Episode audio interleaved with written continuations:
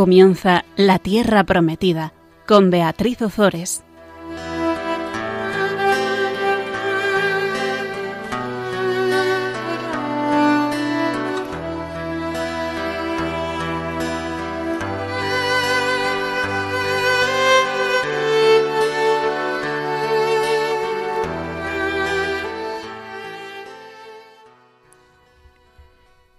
Buenas tardes, queridos oyentes de Radio María. Aquí estamos un miércoles más compartiendo la palabra de Dios con todos vosotros. Buenas tardes, Fabián. Buenas tardes, Bea. Bueno, vamos a invocar al Espíritu Santo y comenzamos, bueno, y continuamos con la, con la Biblia. Ven, Espíritu Santo, llena los corazones de tus fieles y enciende en ellos el fuego de tu amor. Envía tu Espíritu y todo será creado. Y renueva la faz de la tierra. Oh Dios, que has iluminado los corazones de tus hijos con la luz del Espíritu Santo, haznos dóciles a sus inspiraciones, para gustar siempre el bien y gozar de su consuelo. Por Jesucristo nuestro Señor. Amén. Amén.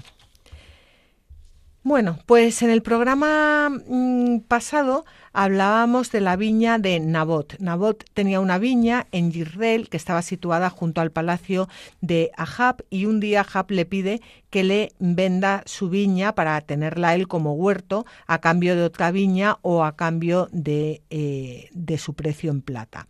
Y Nabat le responde a Ahab que no puede darle su viña porque es la heredad de sus padres y en ella reposan los restos de sus antepasados. ¿Qué hace Ahab? Ahab se enfada, se lo se lo cuenta a su esposa Jezabel, a quien no se le ocurre nada mejor que tramar un plan para asesinar a Nabot y que así Ahab pueda quedarse con la viña. Dios anuncia su castigo a ambos a través del profeta Elías. Y hoy vamos a ver cómo habían pasado ya tres años sin guerra, eh, pero a pesar del tratado que vimos en el capítulo 20, versículo 34, los sirios no habían devuelto a Israel la ciudad de Ramot Galaad, una ciudad situada junto al río Yarmuk en Transjordania y que había sido propiedad israelita desde los tiempos de Josué. Y ahora Ahab decide, bueno, el Ahab eh, es que, claro, llevaba tres años sin guerra. Ahab, Ahab es que era, ya, ya hemos visto cómo era Ahab, o sea, una persona que pedía consulta a los ídolos, que estaba casado con esa joyita, em, que, que, mataba para, para conseguir eh, lo que quería, que, bueno, pues, pues Ahab llevaba tres años sin guerra, debía estar desesperado. Entonces, Ahab ahora decide que quiere apoderarse de esta ciudad, de Ramot Galat, a la fuerza con la ayuda del rey de Judá, con el que había emparentado y con el que estaba en paz. El interés de este pasaje no está centrado tanto en el hecho militar, que fue verdaderamente un fracaso, como en mostrar la forma en que el Señor va guiando los acontecimientos para que se cumpla su palabra pronunciada mediante los verdaderos profetas. Es decir, que cuando el Señor anuncia algo, se cumple siempre, siempre, siempre, siempre que si nosotros hacemos todo lo posible para que no se cumpla, el Señor va a hacer todo lo posible para que se cumpla a pesar de nosotros. Y mm, os quiero decir también que eh, este es, hoy vamos a ver el capítulo 22 eh, del primer libro de los Reyes y es el último capítulo ya del primer libro de los Reyes. En el programa siguiente empezaremos con el segundo libro de los Reyes y poco a poco pues estamos estamos bastante avanzados porque porque bueno pues pues ya nos va nos va quedando poco para para ir terminando con los libros históricos que es algo que eh, es fundamental en la vida de cualquier eh, cristiano, conocer todos los libros históricos del Antiguo Testamento para luego poder saborear mejor a los profetas, eh, los salmos, los libros poéticos, y, sobre todo también los libros proféticos, porque así podremos eh, meter a cada profeta en su sitio y saber por qué cada profeta decía lo que decía, si ya conocemos la, historia de Israel. Pero bueno, ahora vamos a comenzar eh, con el capítulo 22 y vamos a leer los versículos 1 al 5. Transcurrieron tres años sin guerra entre Siria e Israel. Al tercer año, Josafat, rey de Judá, bajó hasta el rey de Israel El rey de Israel dijo a sus siervos, Bien sabéis que Ramot Galaad nos pertenece, y nosotros no hacemos nada para recuperarla de manos del rey de Siria. Y le propuso a Josafat, ¿Quieres venir conmigo contra Ramot Galad? Josafat contestó al rey de Israel, Tú y yo, mi pueblo y tu pueblo, mi caballería y tu caballería, son una sola cosa. Y Josafat dijo al rey de Israel, Consulta hoy mismo la palabra del Señor. Bueno, pues como decíamos, llevábamos tres años eh, sin guerra y al tercer año el, rey de Judá, Josafat, em, acude al rey de Israel y el, rey de Israel em, quiere recuperar la ciudad de Ramot Galat y mm, eh, estaba en manos del, rey de Siria, recorremos, y eh, le propone, le propone a Jab, le propone a Josafat eh, ir a luchar mm, para recuperar esta, esta, mm, esta ciudad. Eh, Josafat lo que le dice al rey de Israel es consulta hoy mismo la palabra del Señor. Vamos a ver, recordemos que Ahab era una persona que consultaba a los profetas eh, de, de, Baal y que por supuesto va a hacer lo que le dé la gana, porque la actitud y la conducta del rey Ahab es la misma que toda la de todas aquellas eh, personas que vemos hoy en día que están guiadas por un ateísmo práctico y sobre las que el Concilio Vaticano II dice lo siguiente: sin duda, aquellos que voluntariamente se esfuerzan por alejar a Dios de su corazón y evitar las cuestiones religiosas sin seguir el dictamen de su conciencia, no carecen de culpa. Sí, sí, eh, esto es así. La conciencia manda. Y, tanto que es así, por eso es importante, Fabián, que empezamos a leer estas historias de guerra y tal, y que es muy importante aplicarlas a nuestras vidas, porque, porque cuántas veces nos unimos a otras personas, como están haciendo aquí ahora estos dos reyes, para luchar contra un tercero, y eso no es. O sea, hoy me uno contigo porque quiero recuperar esta ciudad, mañana eh, me peleo contigo porque quiero recuperar la ciudad que tú tienes, eh, pasado me vuelvo a unir contigo porque y, y, bueno, es que, es que es el hombre mismo. Eh, Ahab vemos que sigue en la misma línea, empeñado en aumentar sus propiedades, sin consultar cuál es realmente la voluntad de Dios. Y esta vez se alía, como hemos dicho, con Josafat, quien le propone consultar la palabra del Señor en vez de preguntar a los profetas de Baal como suele hacer. Pero vamos a ver ahora qué hace Ahab. El rey de Israel reunió a los profetas, alrededor de cuatrocientos hombres, y les preguntó, ¿Debo ir a la guerra contra Ramot Galad o debo quedarme quieto? Le respondieron, Sube, el Señor la entregará en manos del rey.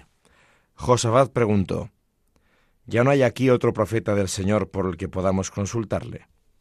Respondió el rey de Israel a Josafat. Todavía queda un hombre por medio del cual podemos consultar al Señor, pero yo lo odio, porque nunca me profetiza nada bueno, sino desgracias. Es Miqueas, hijo de Jimla. Bueno, pues, pues es que es que nos sigue describiendo perfectamente eh, cómo, cómo, era Ahab.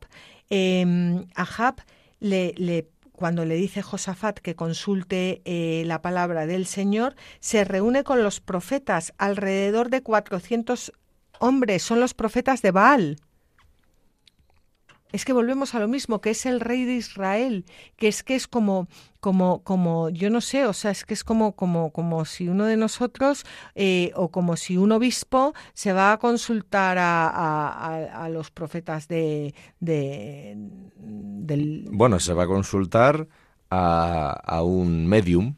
Eso, justo. Y, el rey de Israel vive de consultar a los, a los profetas eh, de, de, de, Baal. Y los profetas de Baal le dicen que sí, que suba, que, se la va a poner en sus manos.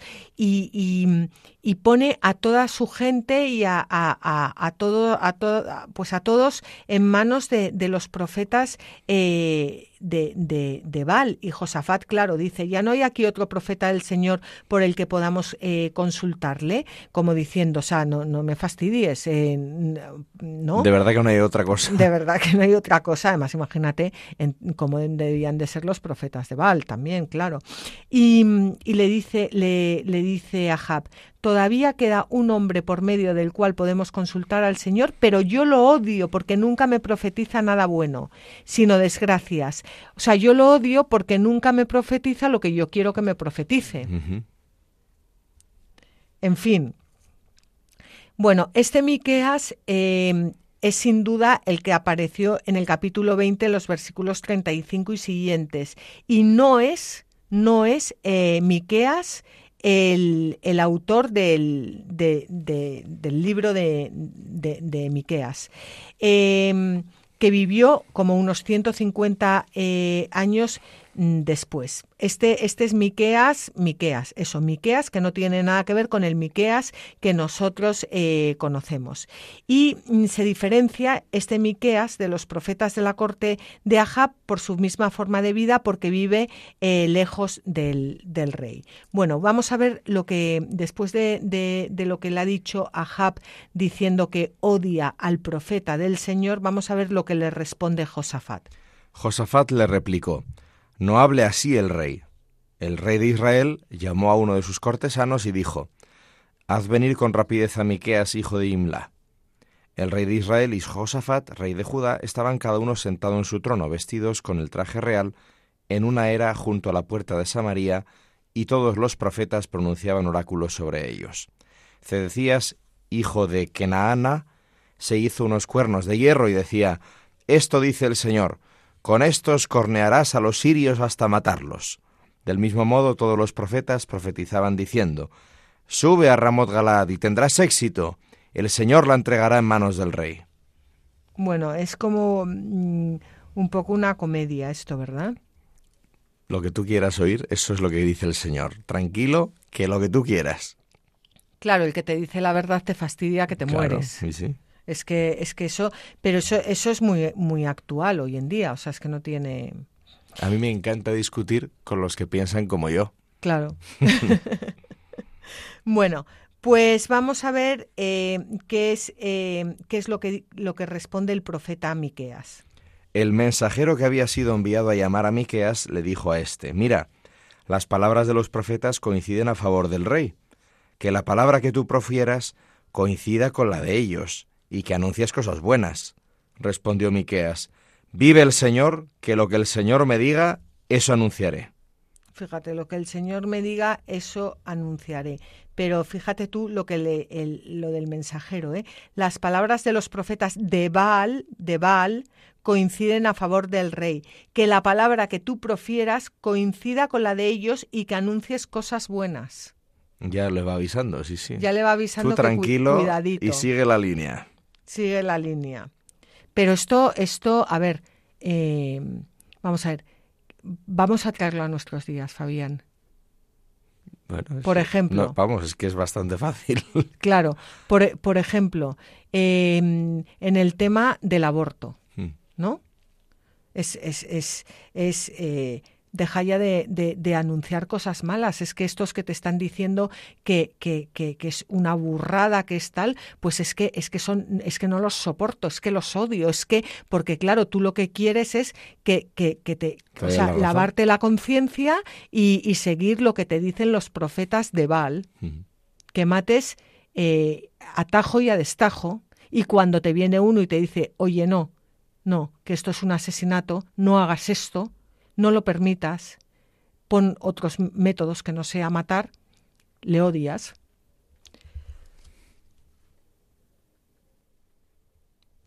Por ejemplo, por ejemplo, pero no es solo con este tema, es con muchísimos otros. Sí, sí, pues así estamos. Pues así estamos. Bueno, pues venga, se presenta eh, Miqueas ante el rey. Se presentó al rey y éste le preguntó: Miqueas, ¿debemos ir a la guerra contra Ramot Galad o debemos quedarnos quietos? Él le respondió, Subid y tendréis éxito, el Señor la entregará en manos del rey.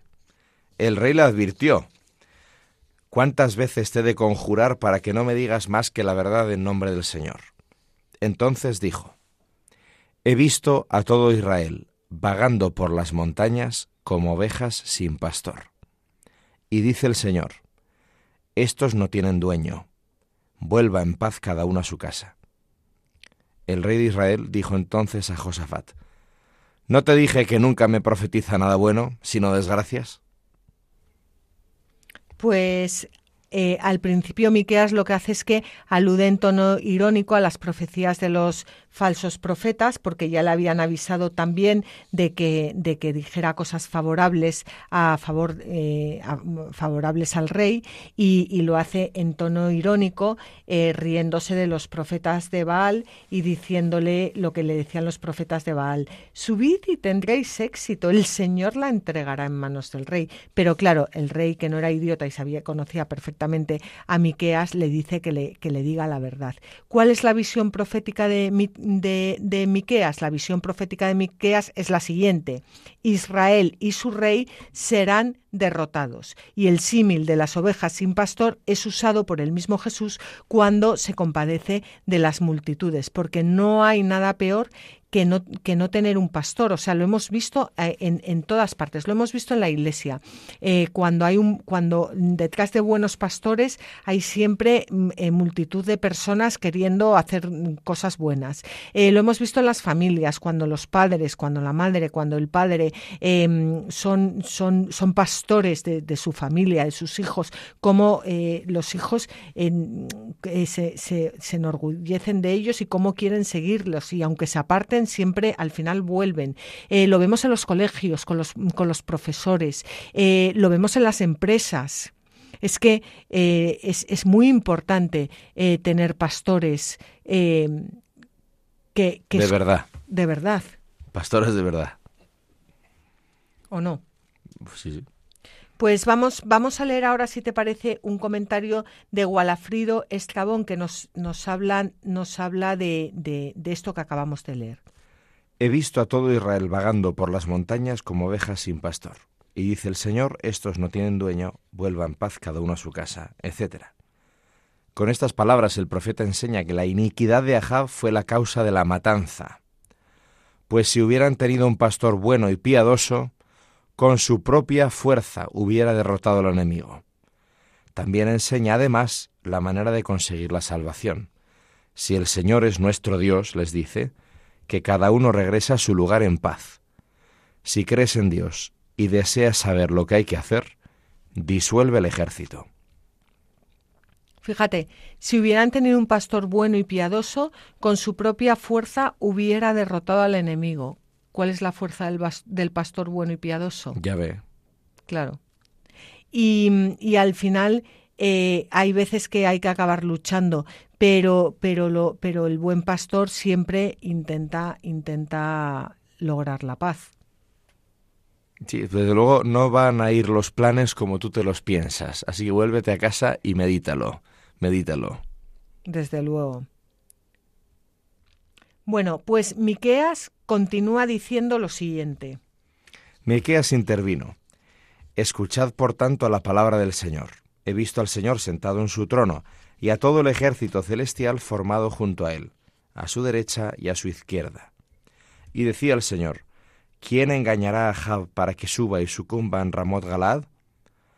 Uno contestaba de una forma y otro de otra. Entonces se adelantó un espíritu, se puso delante del Señor y dijo, Yo le engañaré. El Señor preguntó, ¿Cómo? Él respondió, Iré y me convertiré en espíritu de mentira en boca de todos sus profetas. Dijo el Señor, lo engañarás y saldrás victorioso. Vete y hazlo.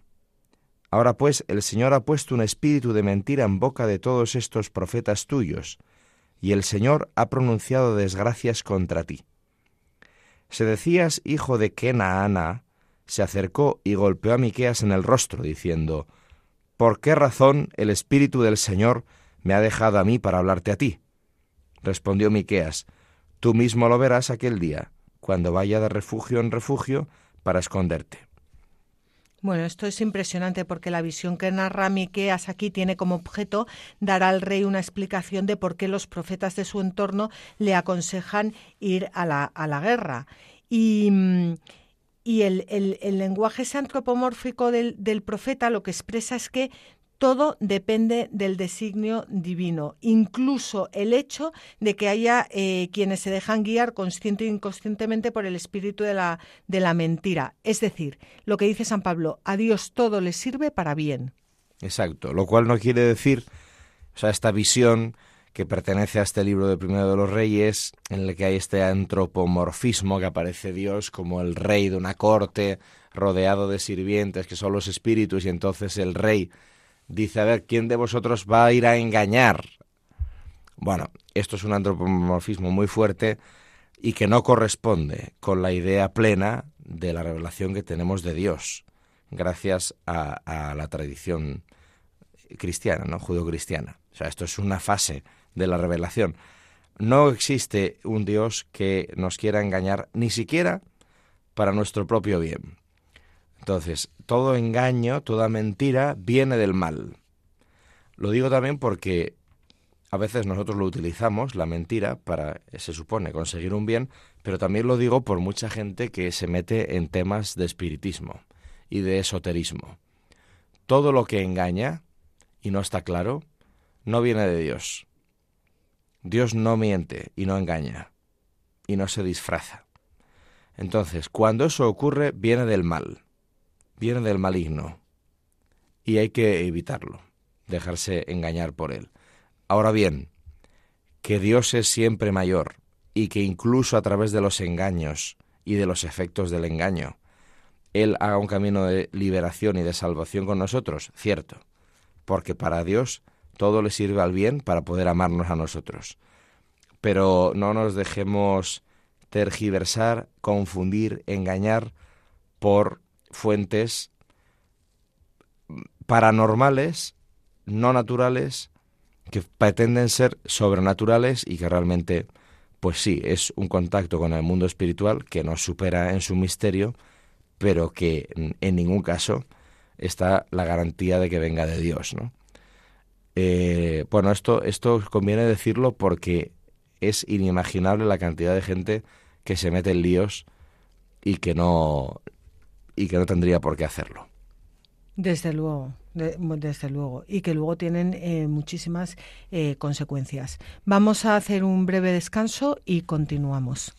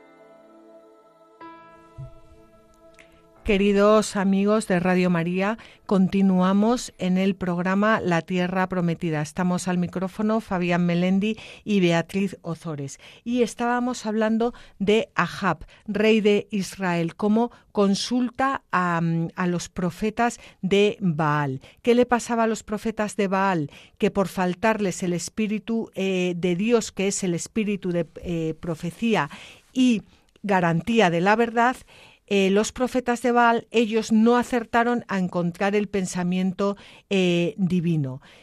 Cuando uno no tiene el Espíritu de Dios, le lleva necesariamente a, a entregarse al Espíritu de la mentira. El Espíritu de la mentira es el demonio, hablando claro y pronto. Pero también vemos que el espíritu maligno no puede engañar a nadie sin el permiso de, Dios. Acordaos, por ejemplo, del caso eh, de Job.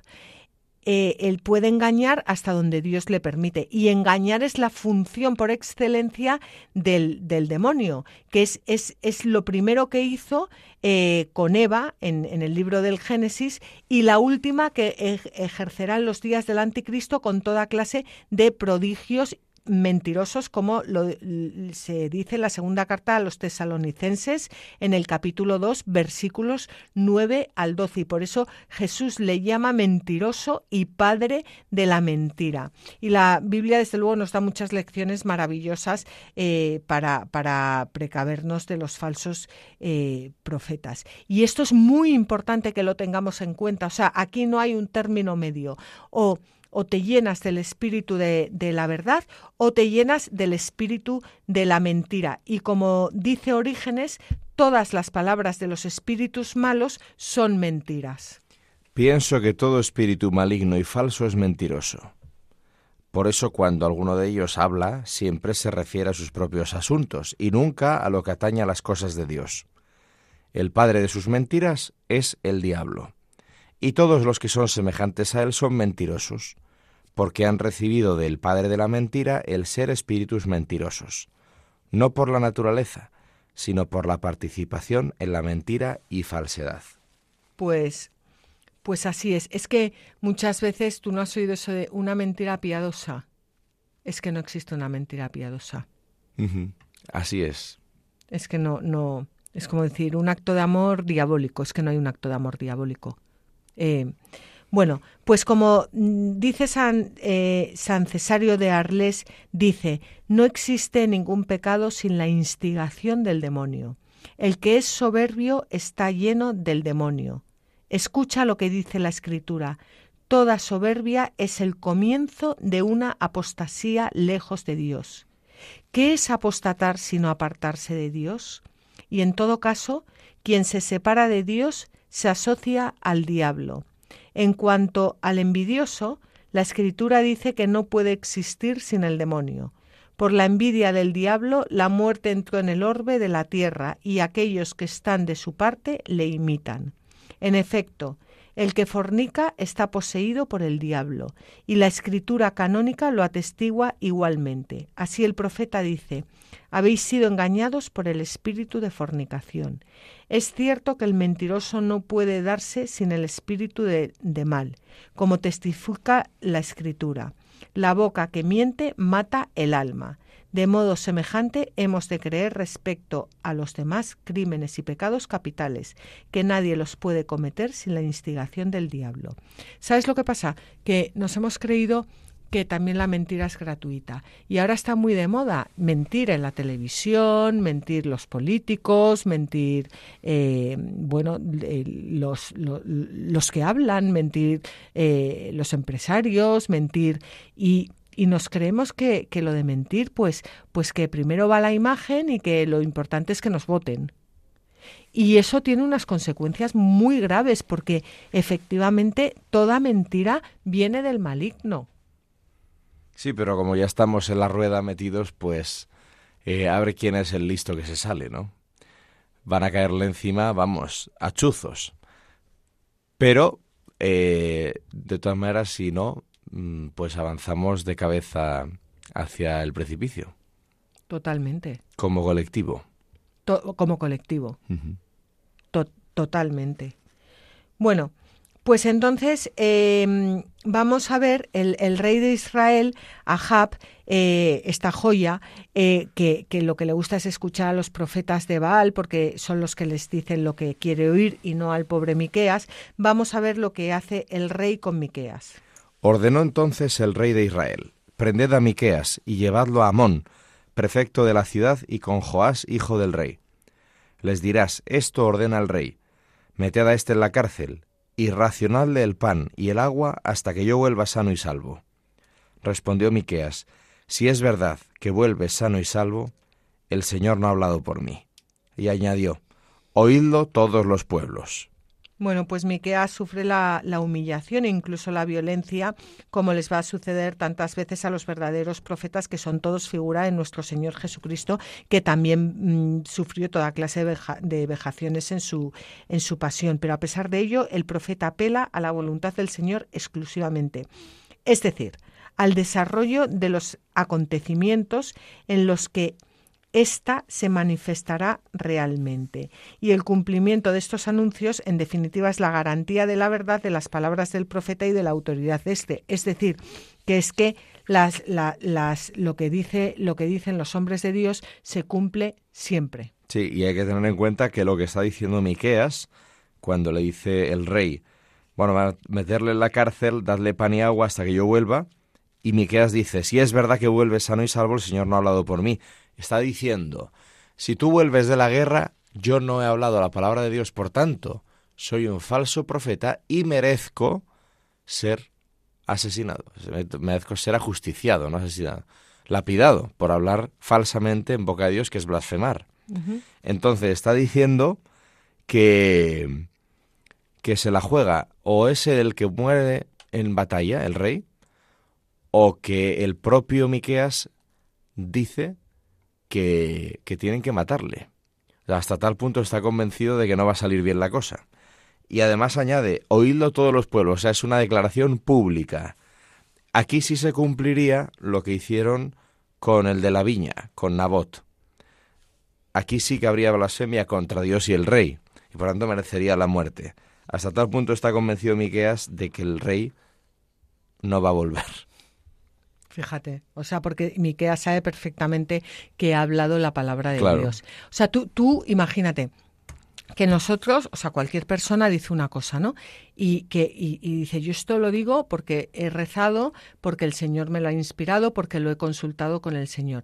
¿Sería capaz esa persona de decir hasta el punto de que si no se cumple, que me muera? O sea, merezco la muerte por haber mentido. Eh, que, lo que te quiero decir es que muchas veces hablamos con una facilidad de lo que dice Dios y de lo que no dice Dios y de lo que tal que mezclamos lo que nosotros creemos que ha dicho Dios o y lo nos interesa que diga eso y, eh, lo que nos gustaría que, que, dijera con lo que realmente está diciendo Dios que no tiene absolutamente nada que ver y además tampoco nos inmutamos mucho si luego no Sí, porque total son los otros los que pierden. Y bueno, ya se recuperarán. Sí, o no, sí, no es tan importante. Y, y, y, bueno, cuando, cuando la gente te dice, es que yo no sé lo que quiere Dios de esto, pues mira, Dios quiere que todos los hombres se salven y lleguen al conocimiento de la verdad. Esa es esa es su voluntad. En esto que tú haces hay salvación para los que tienen alrededor y van a llegar al conocimiento de la verdad. Entonces, si no es así, pues habrá que darle otra vuelta. Pero es ya, luego vas a la práctica es siempre más complicado porque no juego los intereses de cada cual. Sí, sí, que al final los intereses de cada cual, tú lo has dicho, pero no los de Dios. Claro, con lo cual aquí la clave siempre está en tener la limpieza de corazón. Y eso es muy complicado cuando uno no reza. Claro. Y no hay una. Porque el ayuno es eficaz contra el egocentrismo. Claro. Pero ¿cuánta gente reza de verdad? Y ayuna. Eh, no lo sé, pero, pero vamos. Mm. Bueno, entonces, ¿cuántos se supone guías, maestros de vida maestros espirituales, hablo de la iglesia, claro. Porque fuera así, fuera de la iglesia hay mucho maestro, al menos que dice que hay una y que hace largas meditaciones, ¿no? Pero cuánta gente en la iglesia reza de verdad, se calla y está delante de Dios tiempo largo y hay una. Bueno, pues entonces estamos incapacitados para escuchar la voz de Dios en la vida. Y entonces no podemos discernir. Y entonces estamos como ovejas sin pastor, pero no porque el pastor esté ausente, sino porque no tenemos ninguna intención de poder escucharle. Desde luego. Bueno, y aún así, y aún así Dios nos sigue hablando de una forma y de otra. Pero, pero efectivamente. Bueno, pues se nos muera Jab ya. Se nos va a morir. Vamos con los versículos 29 al 40 del capítulo 22. El rey de Israel subió con Josafat, rey de Judá, a Ramot Galaad, y dijo el rey de Israel a Josafat, hay que disfrazarse para entrar en combate, pero tú lleva tus propias vestiduras. El rey de Israel se disfrazó y entró en combate. El rey de Siria había dado estas órdenes a los treinta y dos jefes de sus carros. No peleéis contra pequeños ni grandes, sino solo contra el rey de Israel. Cuando los jefes de los carros vieron a Josafat, se dijeron, Ahí está el rey de Israel, y se dirigieron contra él para atacarle. Pero Josafat comenzó a gritar y al ver los jefes de los carros que no era el rey de Israel, dieron media vuelta. Cierto individuo, en cambio, disparó el arco al azar e hirió al rey de Israel entre las junturas de la coraza. Este dijo a su auriga, Alza la mano y sácame de la batalla, porque estoy mal herido. El combate arreció aquel día. El rey permaneció erguido en el carro frente a los sirios, pero murió a la tarde. La sangre de la herida corrió hasta el fondo del carro. Al ponerse el sol, corrió por el campo el grito de cada uno a su ciudad y cada uno a su país.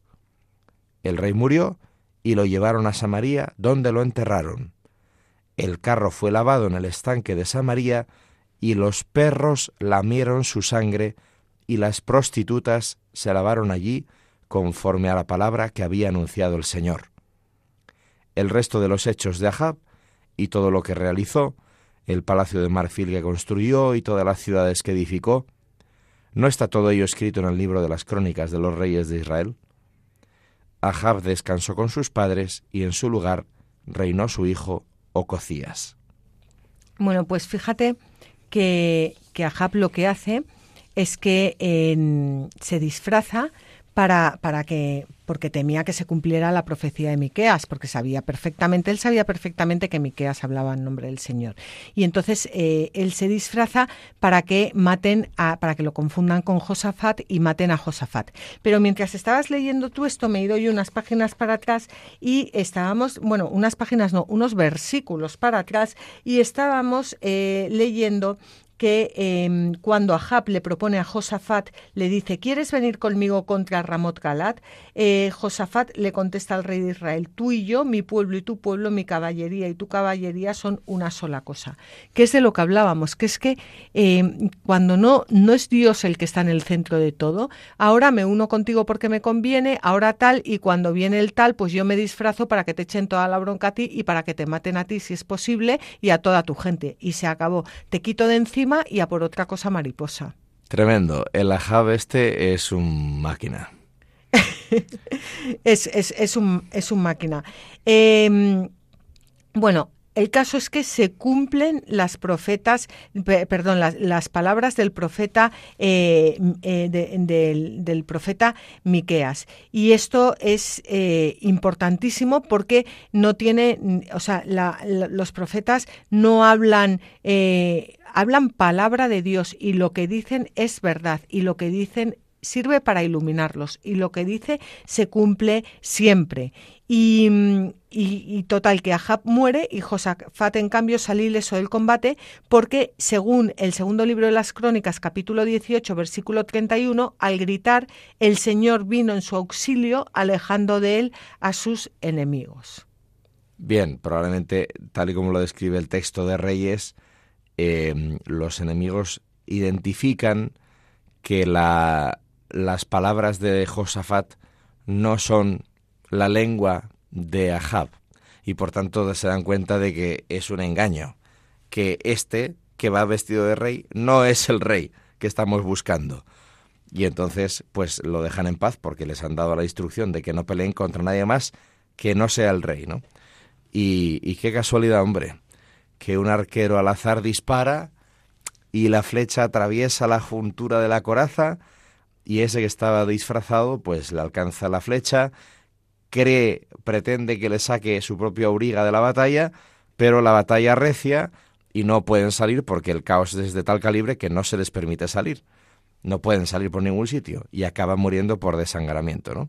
Entonces que al final no hay forma de engañar, o sea, que, que, que, que no somos tan grandes.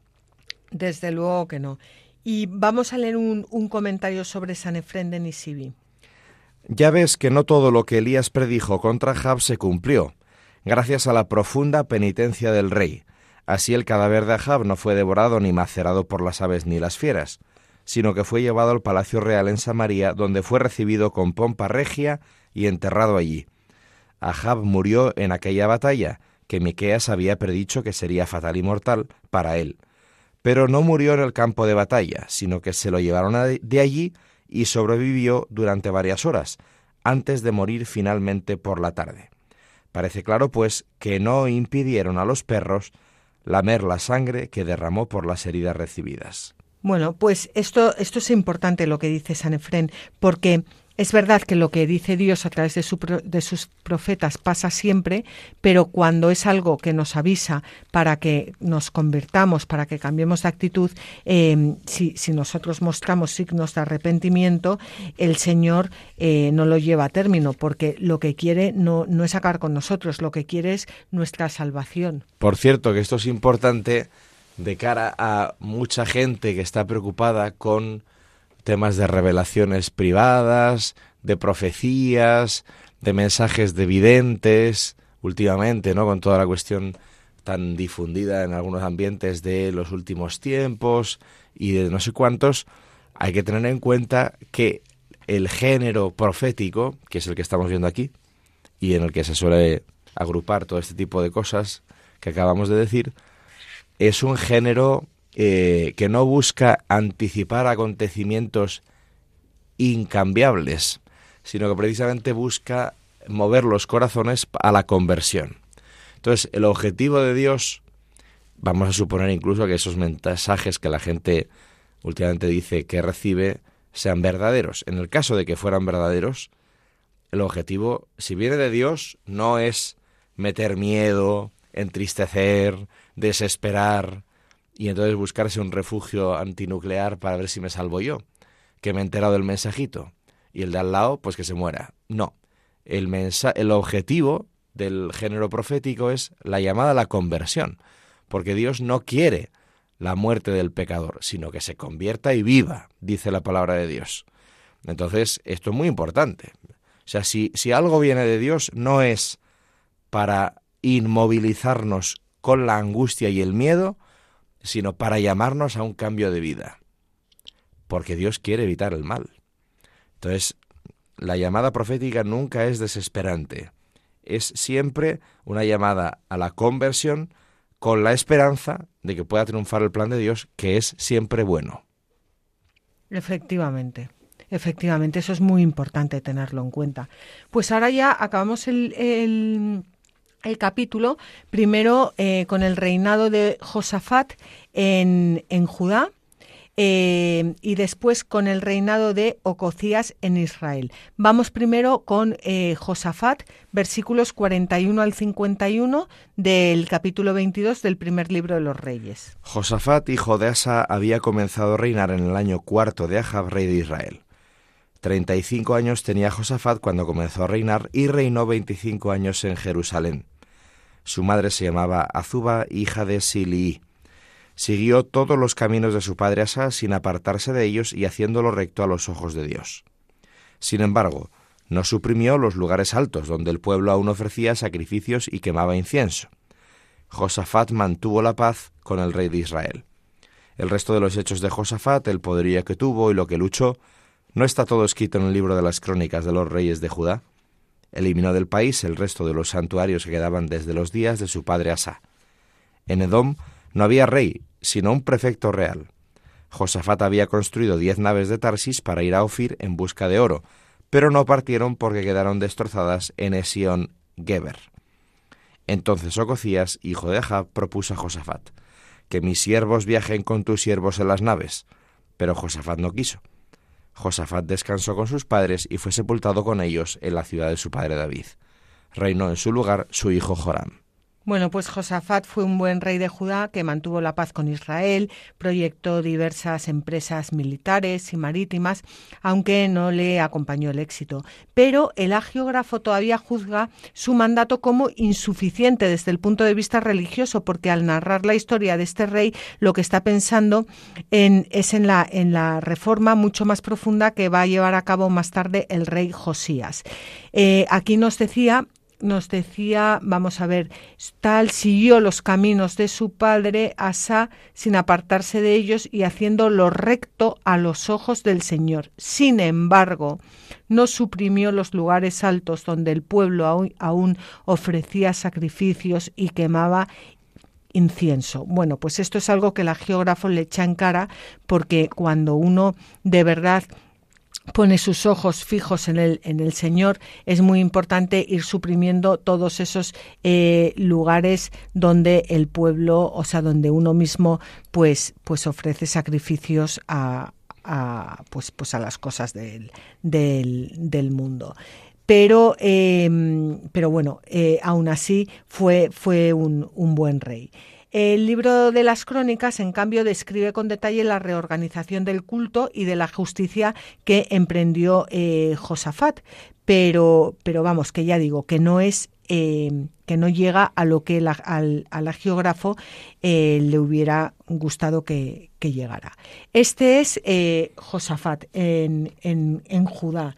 Y ahora tenemos a Ococías en Israel. Ococías, que es hijo de Vamos con los versículos 52 al 54. Ococías, hijo de Ahab, comenzó a reinar sobre Israel en Samaria el año decimoséptimo de Josafat, rey de Judá, y reinó sobre Israel dos años.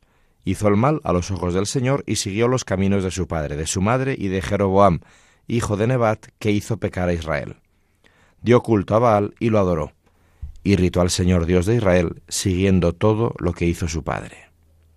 Bueno, pues como todos los reyes de Israel, el hijo de Ahab siguió el camino de la idolatría y aquí lo que se hace notar es la influencia de su madre Jezabel, de la joyita de su madre, y con la presentación en, en paralelo de los reyes de Judá y de, Israel, y la distinta valoración religiosa de unos y, otros, la narración bíblica lo que hace es que va mostrando cómo se desarrolla la, historia de la salvación entre luces y sombras, que es también exactamente lo que ocurre en nuestras vidas. El reino de Judá continúa existiendo, en el reino de Judá continúa existiendo un foco de, de la verdadera religión, a pesar de la apostasía de Israel con el que está en estrecho contacto. Y eso, en el fondo, es lo que, lo que vivimos cada uno de nosotros en nuestro corazón.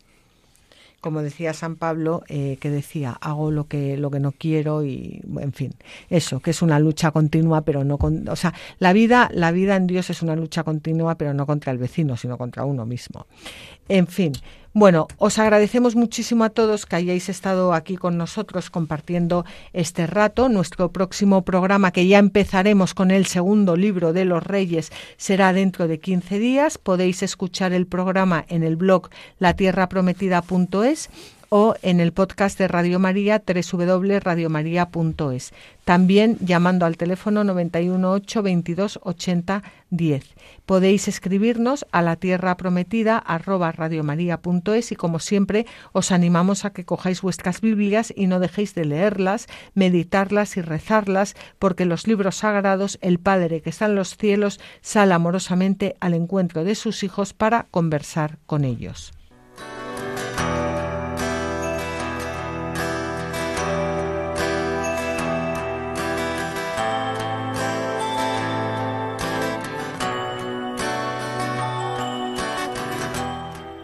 Así concluye La Tierra Prometida con Beatriz Ozores.